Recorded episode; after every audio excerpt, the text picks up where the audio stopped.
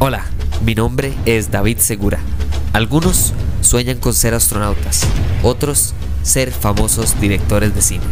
Yo en cambio sueño con hablar paja sobre cine y tecnología. Así que acompáñenme a hablar paja mientras esperamos a que Franklin Chan o Hernán Jiménez acepten mi invitación a este podcast.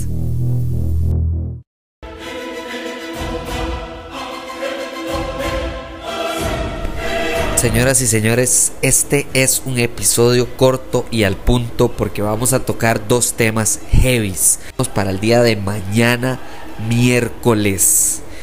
La cosa está así. En este momento, mientras estoy hablando, la gente está saliendo del cine por primera vez de ver las, los adelantos de Doctor Strange y sus reacciones a ver en la película antes del estreno, que es el miércoles, que por supuesto que yo voy a estar ahí. Lo que me sorprende es, obviamente yo no he visto la película, así que no puedo spoilearles aunque quisiera. Lo que me sorprende es que todos hacen énfasis en que sí, de alguna manera, lograron que esta película sea una película de terror, que tenga escenas, eh, música, no sé, puesta dirección, algo, de alguna manera, Sam Raimi logró hacer una película de Sam Raimi. Es decir, que sea y tenga momentos de terror, de suspenso, de etcétera. Eso me sorprende muchísimo porque de nuevo es una película en la cual recaen en su espalda un gran peso gigantesco que es un número uno. Esto no solo abre de par en par el multiverso que ya se había abierto en Loki y también en Spider-Man No Way Home, pero ahora es este es el punto de partida a todo lo que se viene después. Todo lo que se viene después, ¿qué? Bueno, los X-Men, los Cuatro Fantásticos, todo este montón de locuras que se van a abrir de par en par y las posibilidades son eternas, increíbles y espectaculares, tanto así que están teniendo como un retiro supuestamente de un mes. Eh, Kevin Feige con un montón de gente que van a planear los próximos 10 años de Marvel, bla, bla, bla, bla, bla. Esto viene planeado desde ya y se los digo porque vuelvo volví a visitar eh, eh, Doctor Strange la primera y absolutamente me cautivó. Uno, dos, me sorprendió ver esa película ahora, después de tantos años y después de tantas películas y las series y demás. Eh, el hecho de que esta película ya tenía presupuestado todo lo que venía en adelante. Incluso Doctor Strange 1 no pudo presupuestar que venía el COVID y aún así está considerado dentro del cambio que generó el COVID, que salía a WandaVision, el hecho de que había una posibilidad minúscula, que no se sucedió por cierto, de que Doctor Strange incluso podría salir ahí. ¿Y por qué? ¿Y para qué? ¿Y cómo? Y todos los detalles que hay en esa película primera que me parecen espectacularmente cuidadosos y bien ejecutados y los disfruté en cada minuto que la vi. Era una película para mí regular a baja o sea, me pareció espectacular en cuanto a visualmente y los efectos y etc. Pero como película, como punto A punto B como un superhéroe que evoluciona, no vi tantísimo porque su personalidad no fue como wow, qué gran cambio o algo así. Además de que en el momento se mucha familiaridad con el personaje de Tony Stark, entonces esa no separación me generó un poquito de estrés. Ahora, tantos años después, claro que por supuesto puedo volver a ver para atrás y ver las diferencias, los detalles, la atención a cada punto y a cada coma que hay en el guion de esa película, además del contexto alrededor de donde está Doctor Strange situado, eh, eh, las peleas, los detalles, el aprendizaje, bla, bla, bla, bla, bla. Ahora, eso es lo que me interesa hablarles en esta primera parte. ¿Por qué? Porque eso se viene ya. Se viene este miércoles que es un estrenazazazo y les voy a llegar por supuesto con un episodio bomba de lo que me pareció saliendo del cine sin spoilers.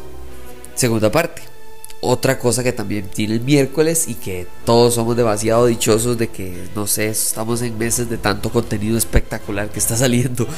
Moon Knight acaba de hacer algo que para mí está en un equivalente a lo que logra o lograría, porque no he visto la película, Doctor Strange, si en serio es una película más de Sam Raimi y más de terror que una película de Doctor Strange 2. Eh, equivalente, por ejemplo, al cambio entre Thor 1 y 2 a Thor Ragnarok, que absolutamente es un cambio de tono. Eso para mí es totalmente aplaudible y por eso Taika Waititi es uno de los directores más cotizados y amados a nivel mundial en este momento de cine. Lo que hace Moon Knight lo que está haciendo Moon Knight, lo que está haciendo Oscar Isaac, lo que está haciendo todo este reparto, Ethan Hawke, es impresionante. Porque cuando usted pasa de hacer una película de superhéroe a hacer una película de humanos, a hacer una película de terror o hacer eso es lo que me gusta. Cuando algo pasa a ser más que una película de superhéroes es porque verdaderamente tiene un valor como, como entretenimiento para la persona que lo esté viendo. Y eso es lo que hace que las películas pasen más allá. Porque Black Panther es una extraordinaria película. No tiene nada que ver con la Pantera Negra siendo un superhéroe. Nada que ver. Tiene que ver con la idea, la, la expresión y el uso de la cultura africana resaltada, exaltada, aplaudida, respetada, honrada a través de un personaje de su cultura y de algo absolutamente ficticio puesto en un mundo real y que usted totalmente lo cree. Si hay algo que podemos aplaudir en el universo cinematográfico de Marvel es que se den cuenta de que llegamos a un punto donde ya vimos las escenas de acción, donde ya vimos las películas de comedia, donde ya entonces ¿qué vamos a hacer ahora? Bueno, si hacemos comedia es comedia distinta, es comedia de Taika Waititi. Eso no es la misma comedia que hay, por ejemplo, en eh, en Iron Man 1, porque eso es de John Favreau, eso es otro tipo de comedia. Cuando vamos a ver una película de suspenso, cuando vamos a ver algo emocional, no es lo mismo que vamos a ver en una película como Doctor Strange versus ver, por ejemplo, la, eh, la expresión de, de, de dolor, de, de, de duelo que tiene WandaVision hacia perder al amor de su vida y tratar de vivir del recuerdo de esa persona para no sentir que se ha ido del todo. Versus llegar y explicar un superhéroe y su origen a través de lo que muchas personas verían como un padecimiento absolutamente terrible o incluso desconocido como lo es la identidad disociativa que tiene Oscar Isaac o el personaje de Mark Spector en Moon Knight. Quiero hablar poquito de este episodio antes del final de temporada del día miércoles, es decir, mañana. ¿Por qué? Porque el miércoles quiero hablar del lazo que tiene encima esta serie. Porque la serie no debería de analizarse un episodio separado a la vez está bien hacer el, análisis de los episodios, pero la, crítica final, la nota final, la consideración final a la obra no debería de ser por sus actos separados, tiene que ser por supuesto que por la totalidad. Entonces me estresa la gente que es como, no, Moon Knight es un fracaso. Porque hasta el momento llevamos en 170 minutos, llevamos 8 minutos de Moon Knight. ¿Qué? Ah, perdón, ¿qué es esto? ¿Un partido de básquet que ocupamos la estadística para ver si vale la pena? No, esto es otra clase de, entretenimiento, esto es arte, actuación, eh, puesta en escena, guion y además de eso, sí, el MAE tiene superpoderes, pero no es, o sea, no se trata de hacer una película de acción. Para eso entonces vayan a ver, no sé, Mortal Kombat, entonces, o vayan a ver una película de Jet Li o vayan a ver una película de Jackie Chan si lo que andan buscando es ese tipo de cosas. Incluso acción podemos encontrar en todo lado, Misión Imposible, eh, eh, Rápidos y Furiosos, y no es lo mismo que usted saca de esas películas. Hay acción y hay puesta en escena impecable e increíble en El Señor de los Anillos, al igual que hay en El Último Samurai. Y las dos batallas me dan a mí total y absolutamente distintas reacciones emocionales y reacciones incluso en el cine, que es lo que siempre he dicho que para mí es importantísimo diferenciar, ¿verdad? La reacción de uno yendo al cine a ver Avengers Endgame versus verlo en la casa sin nadie más. Eso es lo que me resalta este quinto episodio de Moon. Porque antes de hacer el gran final, lo que nos dan es un origen humano, un origen complejo, un origen emocional, un origen, un origen psicológicamente enriquecedor.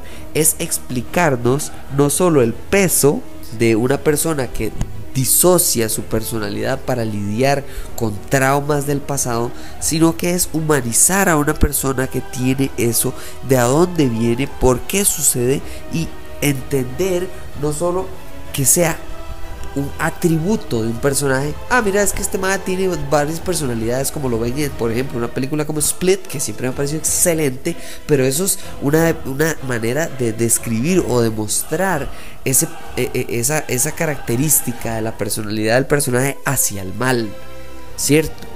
O sea, esto es una persona que se divide en más de 23 personalidades y eso significa eh, un padecimiento terrible para esa persona.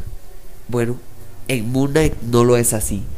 En Moon Knight, Steven Grant más bien es lo que necesitaba Mark Spector para poder reconciliar sus traumas del pasado, seguir adelante, ser una mejor persona y tal vez, vamos a ver qué pasa en el final de temporada, ser un antihéroe, un superhéroe, un eh, modelo a seguir, un eh, villano. No sabemos qué va a suceder, pero el origen es humano es un hermano que tiene una pérdida. Es un hijo que pierde eh, el respeto hacia su mamá porque la mamá pierde todo cariño y amor y relación de, de maternidad hacia su hijo. Qué traumas, o sea, es una vara complicadísima. La gente, ah, hablando de cuántas veces se ha puesto el mal traje en una serie, o sea, por favor, gente, o sea, ya ha pasado más de 10 años para que estemos hablando de cosas tan básicas en un universo cinematográfico que lo está tratando de hacer. Es sí, por supuesto que generar plata, pero además de eso, aprovechar que ahora tiene la flexibilidad de poder hacer lo que quieren y agarrar y darnos una obra maestra y una clase, magistral de actuación de Oscar Isaac. El ma está actuando enfrente de sí está actuando para sí mismo, está cambiando de personalidad en el momento. Yo no sé cuántas tomas tuvo que hacer, pero esto es impecable lo que está haciendo este carajo. Y sí, la manera en la que Mark Spector relaciona y en el mismo momento en que supuestamente está afrontando su muerte, igual encuentra una manera dentro de su cerebro de salirse y buscar una explicación para con sí mismo que es la personificación de Ethan Hawke como un psiquiatra, es ver esto desde otro punto de vista. En Split lo vimos para mal, en Moonlight lo estamos viendo para bien, para construir, para aprender de sí mismo, para perdonarse a sí mismo e incluso tratar de reconciliar la relación con su papá, su mamá y su hermano. Que por cierto, eh, eh, que sepamos solamente el papá sigue vivo, pero ¿hasta dónde llega ese luto? Me encanta el hecho de que eso sea algo igual de pesado que en WandaVision hablar del duelo de una esposa, de una, eh, de, una, de alguien que está enamorado de alguien, de otra persona y lo pierde y lo vuelve a recuperar y lo vuelve a perder y ya no sabe qué hacer con ese duelo al punto de que sea destructivo no solo para esa persona sino para los demás veamos las cosas por un poquito más que solo el reparto y, lo que sale en el resumen del prólogo. O sea, eso es lo que pido. Cuando veamos y hablemos de Doctor Strange, cuando veamos y hablemos de Moon Knight y cuando veamos y hablemos de todas las series que se vienen de aquí en adelante. Muchísimas gracias por escuchar este episodio, por considerar los puntos de vista, porque no hay que estar 100% de acuerdo, pero esto es lo que yo verdaderamente opino y vamos a ver qué pasa con el final de temporada. La idea es meter dos episodios en uno porque quiero enfocarme ahora en el, sí, por separado, en el gran final de Moon Knight y en, por supuesto, que este gran estreno que es Doctor Strange y el multiverso de la locura que va a estar espectacular y que al parecer la gente está de acuerdo en que todos lo vamos a disfrutar en medidas distintas, pero especialmente porque es algo más que solo un carajo que hace hechizos. Vamos a ver qué pasa con el universo cinematográfico, qué pasa con esta serie tan constructiva, tan psicológica, tan disociativa, tan emocional, tan impresionante en cuanto al reparto y uso de los actores y la, el drama que hay detrás de un superhéroe y su origen y su complejidad y su psique. O sea, eso es de lo que está tratando de hablar Marvel. No de, uy, mal, la verdad es que yo no vi que usara suficiente sus espadas como las usa en el cómic. Ese no es el origen que yo leí en el... Sí, vayamos más allá. Está bien, eso no es lo que usted quería. Bueno, hablemos de lo que nos dieron, no de lo que usted quería. Está bien que no cumplieron sus expectativas, qué lástima. Pero nos dieron esto. ¿Y qué le parece a usted lo que nos dieron? No lo que no nos dieron. bueno, muchísimas gracias por escuchar este episodio o estos dos episodios comprimidos y nos hablamos en la próxima. Chao.